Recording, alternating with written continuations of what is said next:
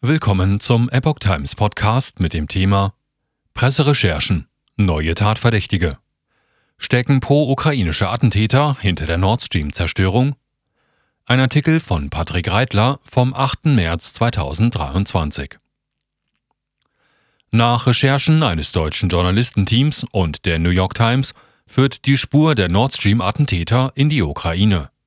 Die Regierung Zelensky bestreitet, irgendetwas davon gewusst oder etwas damit zu tun zu haben. Viele Fragen sind noch offen. Die ukrainische Regierung hat weder etwas mit der Zerstörung der Nord Stream Pipelines in der Ostsee zu tun, noch besitzt sie irgendwelche Informationen über pro-ukrainische Sabotagegruppen, die den Anschlag verübt haben könnten. Das hat der ukrainische Präsidentenberater Michailo Podoljak via Twitter verlautbart. Obwohl ich gerne interessante Verschwörungstheorien über die ukrainische Regierung sammle, muss ich darauf hinweisen, dass die Ukraine keinen Bezug zu dem Vorfall in der Ostsee hat und keine Informationen über pro in Klammern ukrainische Sabotagegruppen hat. Was ist mit den Nordic Streams passiert?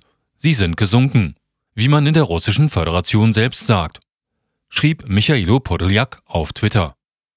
Gegenüber einem deutschen Rechercheteam, das aus Mitarbeitern des ARD Hauptstadtstudios der ARD-Redaktion Kontraste, dem SWR und der Zeit besteht, erklärte Podoljak laut Zeit, dass möglicherweise doch Russland die Fäden gezogen habe.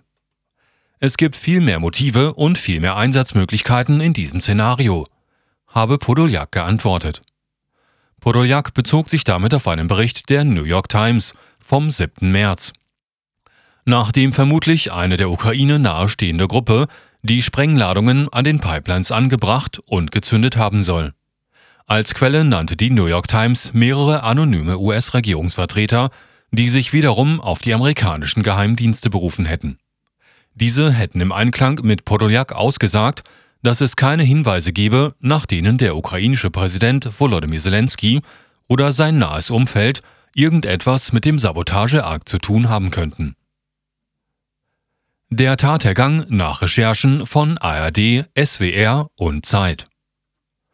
Auch ARD, SWR und die Zeit sind schon länger mit dem Fall beschäftigt. Nach Recherchen eines gemeinschaftlichen Journalistenteams soll sich der Terroranschlag wie folgt abgespielt haben. Irgendwann vor dem 6. September 2022 habe ein in Polen ansässiges Unternehmen, das zwei ukrainischen Staatsbürgern gehören soll, eine Yacht gemietet. Der oder die Mieter hätten gefälschte Reisepässe vorgelegt. Seine bzw. ihre wahre Nationalität sei unklar. Fünf Männer und eine Frau seien mit einem Lieferwagen in den Hafen von Rostock gefahren. Dort hätten sie die gemietete Yacht mit Sprengstoff und Taucherausrüstungen beladen. Bei den fünf Männern habe es sich um einen Kapitän, zwei Taucher und zwei Tauchassistenten gehandelt. Die Frau soll als Schiffärztin fungiert haben. Die genauen Identitäten seien unklar. Die sechs Saboteure seien am 6. September 2022 in Richtung der Tatorte geschippert. Am 7. September sei die Yacht erst an der Küste des weiter östlich gelegenen deutschen Touristenortes Wieg am Daas am Bootstädter Bodden angelandet. Später habe das Boot die dänische Insel Christiansö nordöstlich von Bornholm angelaufen. Irgendwann habe das Taucherteam seinen Sprengstoff an den unterseeischen Gashören platziert. Danach habe das Sabotageteam die Yacht wieder an den Eigentümer übergeben, und zwar ohne es vorher zu säubern. Am 26. September wurde die Sprengladung gezündet. Ermittler hätten Spuren von Sprengstoff auf dem Tisch in der Kabine der Yacht gefunden. Kurz nach der Sprengung habe ein westlicher Geheimdienst einen Hinweis an europäische Partnerdienste gegeben, nachdem ein ukrainisches Kommando für die Zerstörung verantwortlich sei, hieß es.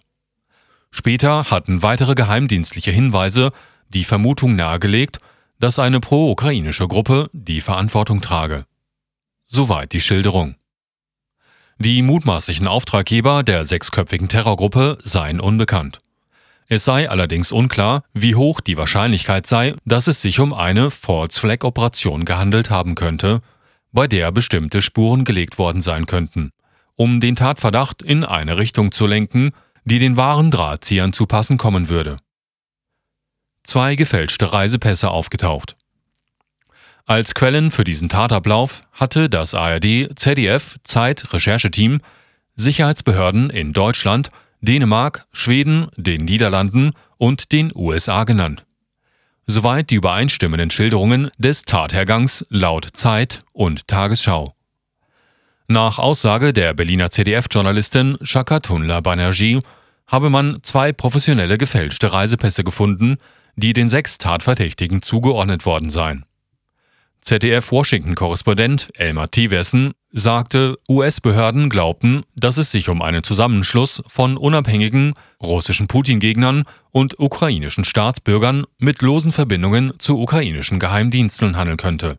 Und zwar ohne Wissen und ohne den Auftrag der ukrainischen Regierung. Viele offene Fragen. Bei den von ARD, ZDF und Zeit skizzierten Eckpunkten des Tathergangs bleiben allerdings einige Fragen offen, die über die Hintermänner, die Nationalitäten und die mutmaßlichen Motive der sechs Verdächtigen hinausgehen. Wann genau mieteten wie viele Personen der mutmaßlichen Tätergruppe die Yacht? Was erbrachten die Nacherforschungen über das in Polen ansässige Unternehmen, das das Boot gemietet haben soll? Lag die Yacht zum Vermietungszeitpunkt in Polen oder Rostock vor Anker? Wann genau kam der Lieferwagen auf das Rostocker Hafengelände? Saßen alle sechs Tatverdächtigen darin? Wenn die Yacht am 6. und 7. September im Ostseeraum unterwegs gewesen war, wann und wo genau kam es zur Rückgabe des gemieteten Boots an seine Eigentümer? Waren da noch alle Tatverdächtigen an Bord? Wie reagierten die Eigentümer auf das verschmutzte Schiff? Wie bezahlten der oder die Mieter ihren Bootsausflug und gegebenenfalls seine Säuberung? Wurde das Boot nach der Übergabe keiner Reinigung unterzogen? Wie viel Zeit war von der Rückgabe des Bootes bis zur Sprengung vergangen? Wie wurde die Sprengung möglicherweise Wochen nach dem Bootstrip ausgelöst? Wann und wodurch erlangten Ermittler Kenntnis von dem Ausflug der Gruppe? Wann und warum stellten sie, möglicherweise nach langer Zeit, noch Sprengstoffreste am Kabinentisch fest? Handelt es sich um Sprengstoffreste, die im Zusammenhang mit dem Attentat verwendet werden könnten? Generalbundesanwalt ermittelt weiter. Genug nachzufragen also für den Generalbundesanwalt Dr. Peter Frank. Dem liegen nach Angaben des deutschen Regierungssprechers Steffen Hebestreit bis heute noch keine Ermittlungsergebnisse vor. Das berichtete die Zeit. Frank und sein Team würden den Vorfall seit Oktober 2022 untersuchen. Die deutschen, schwedischen und dänischen Ermittlungsbehörden hätten erst vor wenigen Tagen den Sicherheitsrat der Vereinten Nationen darüber informiert, dass die Untersuchungen noch liefen und es noch kein Ergebnis gebe. Pistorius mahnt zur Geduld. John Kirby, der Kommunikationsdirektor des Nationalen Sicherheitsrates der US-Regierung, und NATO-Generalsekretär Jens Stoltenberg gehen laut Zeit beide von einem Sabotageakt aus und wollen die Ermittlungen abwarten. Auch Bundesverteidigungsminister Boris Pistorius mahnte zur Geduld. Wir müssen jetzt mal abwarten, was sich davon wirklich bestätigt. Jetzt hypothetisch zu kommentieren, was wäre wenn, halte ich jetzt für nicht zielführend, sagte er am 7. März im Deutschlandfunk. Der Kreml-Sprecher Dmitri Peskov verlangte nach DLF-Angaben erneut, dass eine internationale Untersuchung stattfinden müsse. Aktuell habe man es mit einer koordinierten Medienkampagne zu tun, die der Ablenkung diene. Auch China und Ungarn drängen die UNO zu einer offiziellen internationalen Untersuchung zur Urheberschaft der Nord Stream-Sprengungen. Star Reporter hatte USA und Norwegen beschuldigt. Nach Recherchen des amerikanischen Investigativjournalisten Seymour Hersh geht der größte Anschlag auf die deutsche Energieinfrastruktur seit dem Zweiten Weltkrieg auf das Konto der USA und Norwegens, und zwar auf Wunsch und Befehl des US-Präsidenten Joe Biden. Biden habe demnach beabsichtigt, Gaslieferungen Russlands und damit Milliardengewinne für Moskau zu verhindern und zugleich Deutschland vom billigen russischen Gas abzuschneiden. Nebeneffekt sei gewesen, dass die USA demnach selbst mehr Gas nach Deutschland hätten verkaufen können.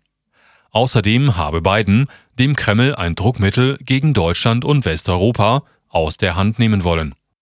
mit dem Moskau deren Engagement im Ukraine-Krieg hätte schmälern können. Hirsch-Kritiker wie Joe Galvin und Oliver Alexander bestreiten Hirschs Story wegen ihrer Unstimmigkeiten und Widersprüche. Diese betreffen vor allem Einzelheiten zu Flugzeugen und Schiffen, über deren Einsatz Hirsch detailliert berichtet hatte. Sowohl die USA als auch Norwegen hatten Hirsch Anschuldigungen von Anfang an scharf zurückgewiesen